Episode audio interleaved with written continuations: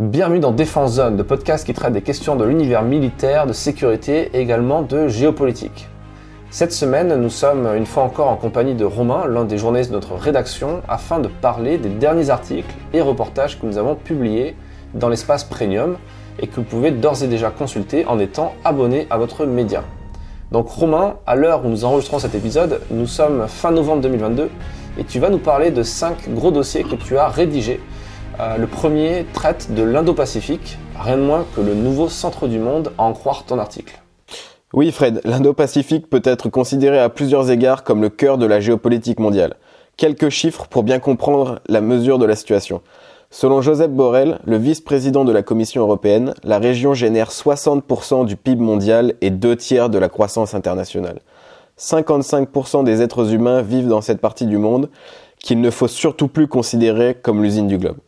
Elle est aujourd'hui à la pointe de la technologie. 65% des brevets déposés proviennent d'Asie.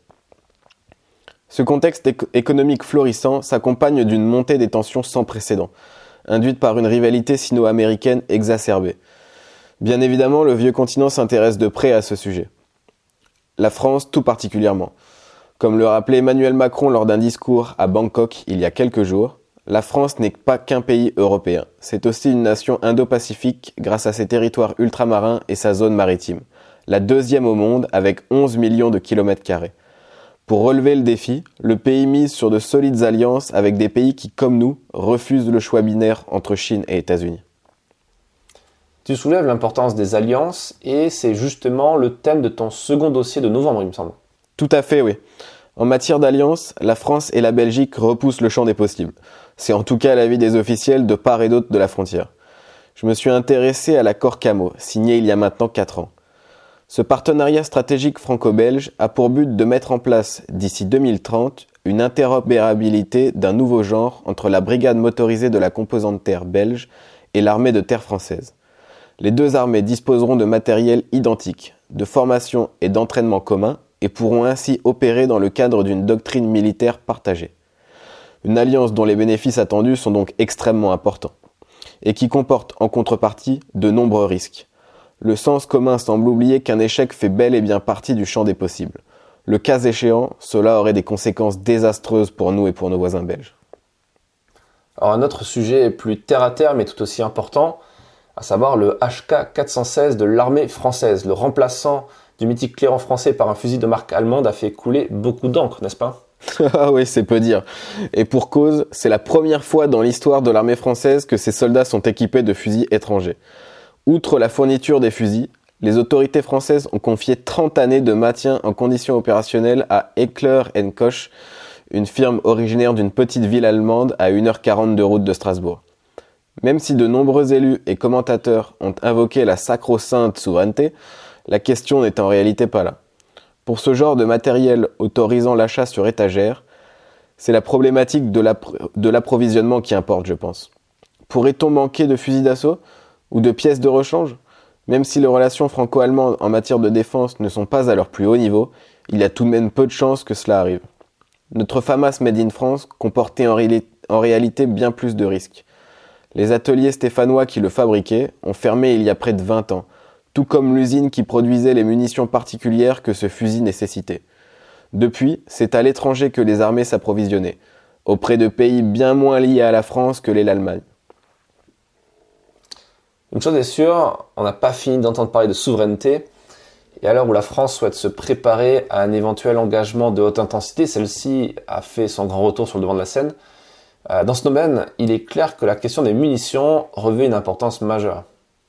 Ça ne fait aucun doute, c'est sûr. Pendant de longues années, celles-ci ont servi de variable d'ajustement au sein d'un budget des armées lui-même pressurisé. Le dépérissement des stocks est tel que cela ampute les capacités opérationnelles de la France. Plus grave encore, selon une mission d'information parlementaire sur la préparation à la haute intensité, le manque de munitions se trouve être la cause principale du déficit d'entraînement des militaires français. Bien que très important, les stocks ne font pas tout. Au cas où un conflit surviendrait, il convient de s'assurer que les chaînes d'approvisionnement sont bien huilées. Le pays dispose de sérieux atouts en la matière. En témoigne la filiale munitionnaire de Nexter, Arotech, qui excelle dans la fabrication de munitions de moyen et gros calibre, ou encore Naval Group, qui produit les torpilles de ses sous-marins. À mon avis, là où le bas blesse, c'est du côté du petit calibre. Je l'évoquais précédemment, la dernière usine de munitions du Mans a fermé ses portes il y a 20 ans, rendant la France totalement dépendante de ses importations. En temps de paix, pas d'inquiétude, c'est un marché surcapacitaire, c'est-à-dire que les capacités de production mondiale sont supérieures à la demande. En serait-il de même en temps de guerre?